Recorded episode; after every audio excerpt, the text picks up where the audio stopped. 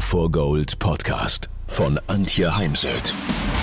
So steigerst du deine Motivation, Lebensfreude, Veränderungslust und mentale und emotionale Stärke. Willst du neue Sichtweisen gewinnen, Herausforderungen souverän meistern und mehr Erfolg im Leben haben? Dann bist du hier genau richtig. Der Go for Gold Podcast von und mit Mentalcoach und Deutschlands renommiertester Motivationstrainerin Antje Heimsöth.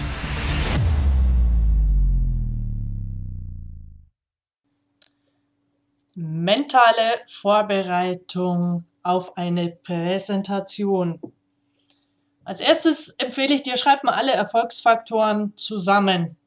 Was brauchst du, um High Performance, ob jetzt in der Prüfung, auf der Bühne, beim Kunden, in der Kundenpräsentation abrufen zu können? Das sind ja zum Beispiel Inhalte, Stories, Wissen, Rhetorik, Stilmittel, Kleidung und es sind eben mentale Faktoren wie Selbstvertrauen, meine Konzentrationsfähigkeit, dann dieser, der Flow, also in einer Tätigkeit voll und ganz aufgehen und dabei die Zeit vergessen. Das Thema Spaß an der Tätigkeit haben, also Spaß am Vortragen haben, Emotionalität, denn ohne Emotionen bewegst du nicht deine Zuhörer. Es braucht die Kompetenz, Beziehungen aufzubauen, präsent zu sein, also an der eigenen Präsenz zu arbeiten. Vergiss deine Persönlichkeit nicht, denn für mich neben den Inhalten stehst du ja mit deiner Persönlichkeit auf der Bühne und glaub an dich und glaub an deinen Weg und sei dankbar dafür, dass du die Chance hast, dich wieder als Redner, Rednerin zu beweisen. Und ergänze diese Erfolgsfaktoren um all die Faktoren, die wichtig sind. Und dann kannst du diese skalieren auf einer Skala von 0, gerade nicht vorhanden, und 10 best, also brauche ich mich im Moment nicht drum kümmern, und eins davon ist natürlich das Selbstvertrauen. Und da sind viele, die zu mir finden, erstmal irgendwo bei drei bis fünf. Was kann ich hier tun, ist, überleg dir Erfolgserlebnisse der letzten Monate und Jahre.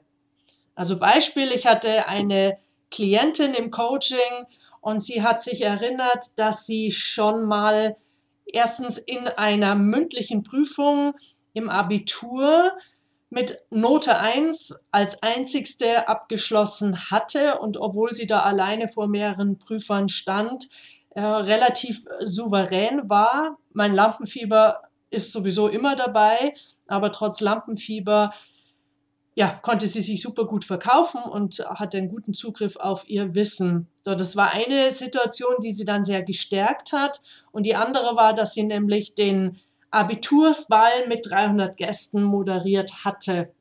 Und das hatte sie schlicht und ergreifend vergessen und im Coaching hat sie sich dann wieder daran erinnert. Und ich empfehle dir, führe ein Erfolgsjournal, ein Erfolgstagebuch, wo du all diese Erfolge reinschreibst. Und für mich sind dann durchaus auch Erfolge dass mir ein tolles Zitat über den Weg gelaufen ist, was ab sofort meinen Vortrag bereichert. Ich wieder eine tolle neue Story für meinen Vortrag habe.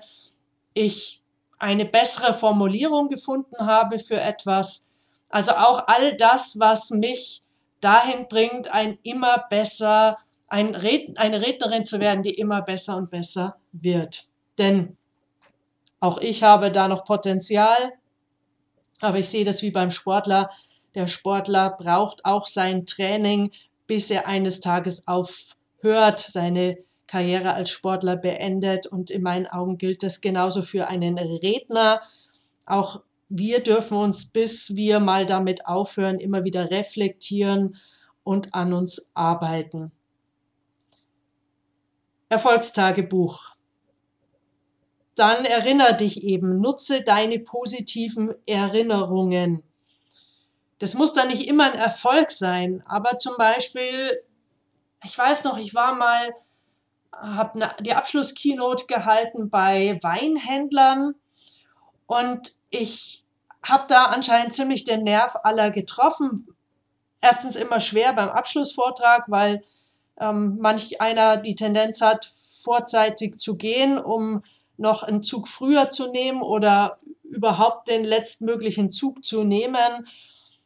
Und der Veranstalter kommt auf die Bühne und ich habe heute noch seine Worte im Ohr und auch seinen Gesichtsausdruck, seine, sein Bewegtsein, Berührtsein.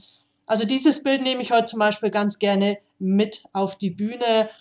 Oder ich kann mich gerade erinnern an einen Vortrag in der Klinik Regensburg, 400 Gäste. Ich wollte morgens absagen, ich war stockheiser, ich habe also fast kein Wort mehr rausgebracht. Der Veranstalter hat mich dann bekniet, doch zu kommen, weil er kann den ähm, Teilnehmern gar nicht absagen, er hat gar nicht von allen eine E-Mail.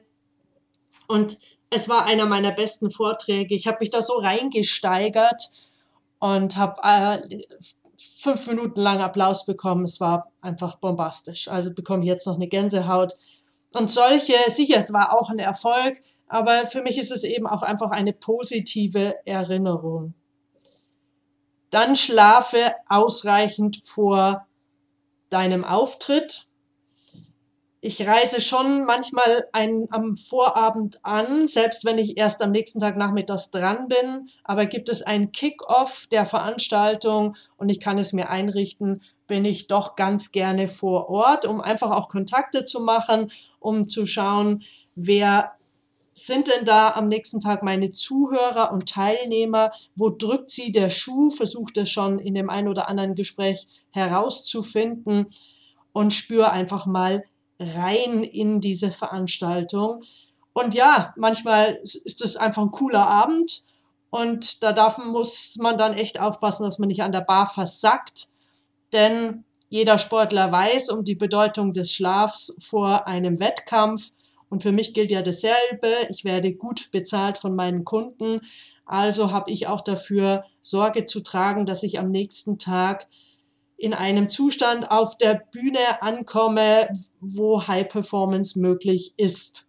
Und daher schlafe ausreichend. Das heißt für mich mindestens 7,2 bis 8 Stunden Schlaf. Also da brauche ich dann gar nicht lange drüber nachdenken ob jetzt Bar oder Bett, sondern in dem Moment sagt die professionelle Stimme in mir ganz klar, hey, geh ins Bett. Wichtig, was esse ich wann? Weil ich für mich esse die letzten zwei Stunden vor dem Vortrag nicht mehr irgendwie noch den deftigen Schweinsbraten.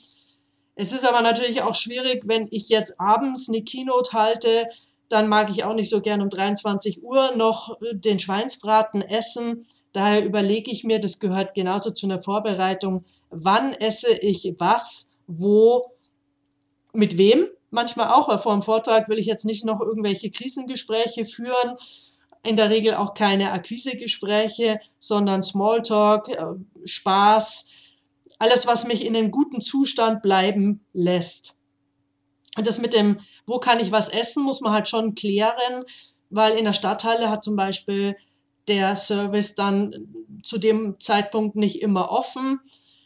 Oder weil ich komme manchmal eben dann mit dem Zug und dann bringe ich meine Sachen ins Hotel, wenn es irgendwie noch geht. Oder ich komme eben direkt zum Veranstaltungsort.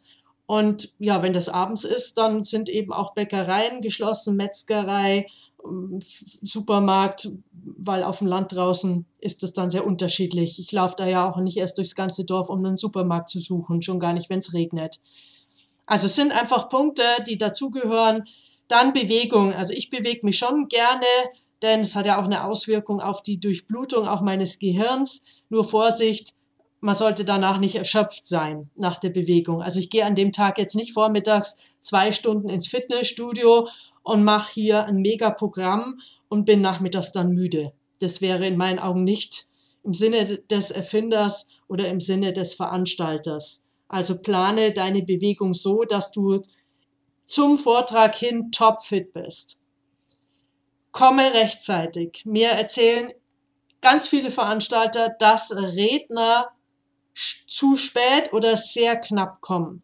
Das ist für mich keine Wertschätzung des Veranstalters. Es kann immer technische Probleme geben. Da musst du echt gewappnet sein. Wenn es große Vorträge sind in der Stadthalle, komme ich in der Regel zwei Stunden vorher.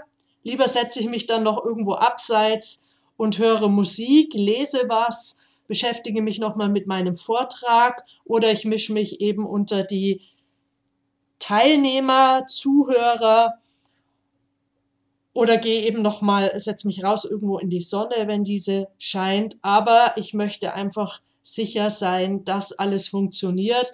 Und wenn jetzt vor mir schon ein Vortragender ist, dann muss ich ja entsprechend vor dem meinen Technikcheck machen. Das ist im Übrigen ein ganz wichtiger Punkt zu klären, wann kann man seinen Technikcheck machen. Weil manchmal ist der am Abend vorher, wenn ich da aber noch nicht da bin, dann brauche ich eben irgendeine andere Pause oder die Zeit vor Beginn der Veranstaltung, um einen Technikcheck zu machen. Ich würde nie ohne Technikcheck meinen Vortrag machen. Nie. Definitiv nie. Und denk immer dran, Techniker sind deine besten Freunde, denn der Veranstalter kann dir da oft gar nicht helfen, aber eben die Techniker. Und daher habe ich in der Regel auch für die ein Buch dabei und äh, bedanke mich mit einem Buch für ihre Unterstützung. Denn wie gesagt, ohne Technik, es geht ja auch zum Beispiel Einstellung des Mikros, dass da meine Stimme gut klingt. PowerPoint, wenn mal nicht geht, kann ich auch ohne. Also daran scheitert jetzt bei mir kein Vortrag. Aber ein gutes Mikro, eine gute Ausleuchtung der Bühne, das sind dann schon sehr wichtige Dinge. Und dann überleg dir, was willst du die letzten fünf Minuten vor deinem Auftrag machen? Manche einer sagt, ich will da echt absolute Ruhe.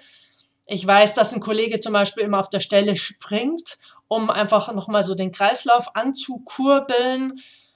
Man kann Atemübungen machen gegen hohes Lampenfieber, Visualisierung eines Ruhebilds, um eben das Lampenfieber zu reduzieren. Thymusdrüse klopfen, sie liegt unter dem Brustbein zwischen der Brust und wenn man da mit den Fingern oder der Faust drauf klopft, dann baut sich Stress ab. Manchen hilft es auch, Smalltalk zu machen, sei es mit dem Veranstalter, dem Moderator, der dich dann gleich anmoderieren wird oder einem Kollegen. Wie gesagt, für mich gilt bei Smalltalk nur über positive Dinge. Dann wollte ich jetzt zum Beispiel nicht über Corona reden oder das, was jetzt gerade in Amerika abgeht, sondern über etwas Lustiges, äh, mag über irgendwie, wenn ich weiß, der Kunde war im Urlaub, da was hören von seinem Urlaub oder ich erzähle selbst was von, vom Urlaub. Auf jeden Fall, das Gespräch muss so laufen, dass es mich in einem guten Zustand hält, damit ich dann in diesem auf die Bühne gehen kann. Ja, das sind jetzt mal so die wichtigsten Dinge. Also vor allem Selbstvertrauen, dann schätze dich mal selbst ein, wie groß ist wirklich deine Expertise, denn du bist als Experte auf der Bühne. Bei mir kommen manchmal Anfragen in der Rednerausbildung oder ich bin ja auch Mentor bei der GSA, beim Rednerverband. Und wenn ich dann frage, wo willst du hin? Was, was ist dein Ziel? Dann bekomme ich ganz oft die Antwort, hm, das weiß ich noch nicht, die Klarheit habe ich noch nicht ja, ich will so ein bisschen nebenbei Speaking machen. Ich glaube, man wird nie richtig gut als Speaker, wenn man so ein bisschen nebenbei Speaking macht. Denn auch sich, also besser werden heißt viel üben, heißt immer wieder Dinge aufsprechen. Bei vielen Podcasts und YouTubes, die ich mache, da stelle ich nicht die allererste Aufnahme online, da verhaspel ich mich manchmal, fange ich wieder von vorne an. Da gefällt mir die Aufnahme nicht, das, äh, zum Beispiel die Beleuchtung in meinem Gesicht nicht oder das Wording, nehme ich es nochmal auf. All das sind Zeitfresser. Und dasselbe ist natürlich, wenn du anfängst als Redner, würde ich daheim meine Vorträge ein paar Mal auf einsprechen, ob als Podcast oder auf dem iPad um es dann nachher äh, mir nochmal in Ruhe anzuhören und wo will ich Übergänge anders gestalten, Formulierungen nochmal ja, neu ausformulieren oder es gar einem Coach schicken und mir da eine, eine Rückmeldung holen. Also professionelles Speaking braucht Zeit, so wie der Sportler übt, übt, übt und wiederholt, wiederholt, wiederholt, wiederholt, wiederholt, wie Jürgen Klopp so schon sagt, braucht der Redner Zeit für Training und Üben.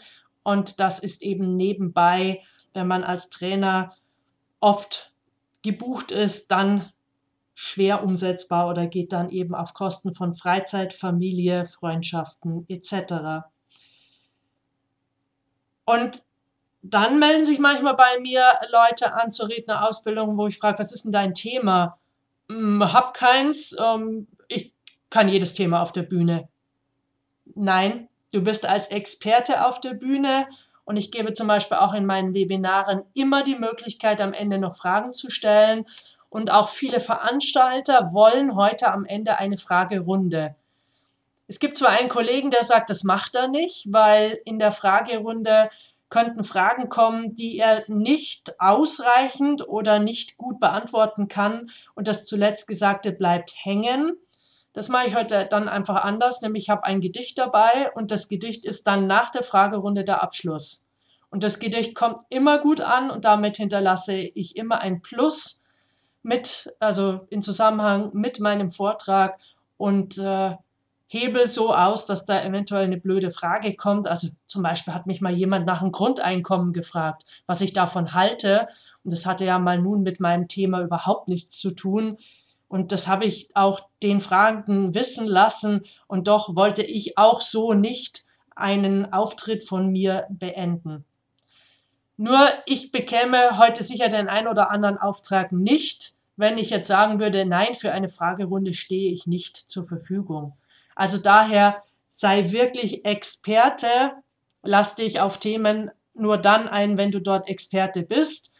Ja, natürlich, ich glaube schon auch, mit der Zeit braucht es auch mal ein neues Thema oder ein abgewandeltes Thema. Also zum Beispiel habe ich ja angefangen mit diesen ganzen mentalen Themen, dann Motivation, weil es ist auch ein großes Thema im Sport, vom Sport lernen, dann kam so die Verknüpfung zum Leadership und mittlerweile mache ich auch positive Leadership, weil ich selbst bin auch ein Mensch, der Abwechslung braucht. Und für mich wäre es Horror pur, noch die nächsten 20 Jahre, und ich möchte mindestens noch 20 Jahre auf die Bühne gehen, immer mit den gleichen Themen auf die Bühne zu gehen. Das wäre mir echt zu langweilig.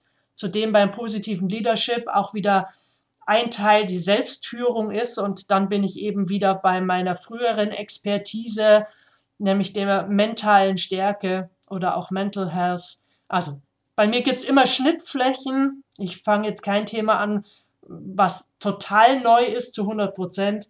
Das würde mir dann, glaube ich, auch keine Freude machen. Ja, jetzt wünsche ich dir ganz, ganz viel Freude auf der Bühne beim Präsentieren, wo immer das sein wird. Und ganz, ganz viel Erfolg.